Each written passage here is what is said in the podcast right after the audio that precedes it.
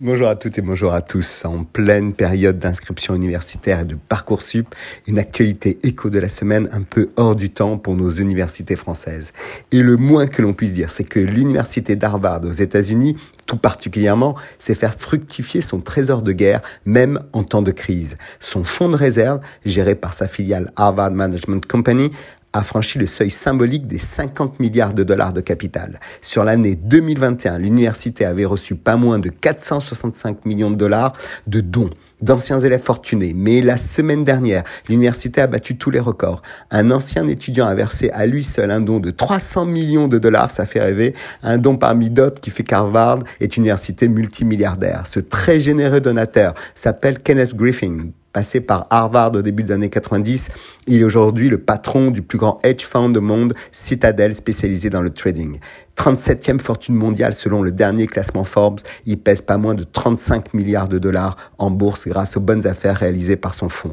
Pourquoi une telle somme, me direz-vous? Cela repose sur une vraie tradition américaine, moins courante chez nous en Europe. Les gens qui ont réussi se doivent d'être philanthropes et d'être très investis dans les charities et sont fortement incités à faire des dons à leur ancienne université.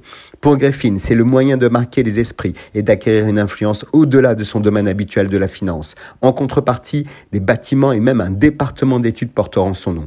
Pour faire fructifier ces dons, Harvard estime qu'elle doit générer du rendement et investit beaucoup dans des fonds spéculatifs ou dans l'immobilier. L'université privilégie les investissements à long terme d'au moins 4 ans et la gestion de son fonds de réserve est confiée à des sociétés de gestion et des fonds de capital investissement, dans lequel Harvard investit selon le cycle de marché. Ainsi, en 2022, la prestigieuse université a investi dans des géants des technologies numériques comme Alphabet et Meta. En France, quelques grandes universités font également appel aux pour pallier le risque de réduction des dotations de l'État.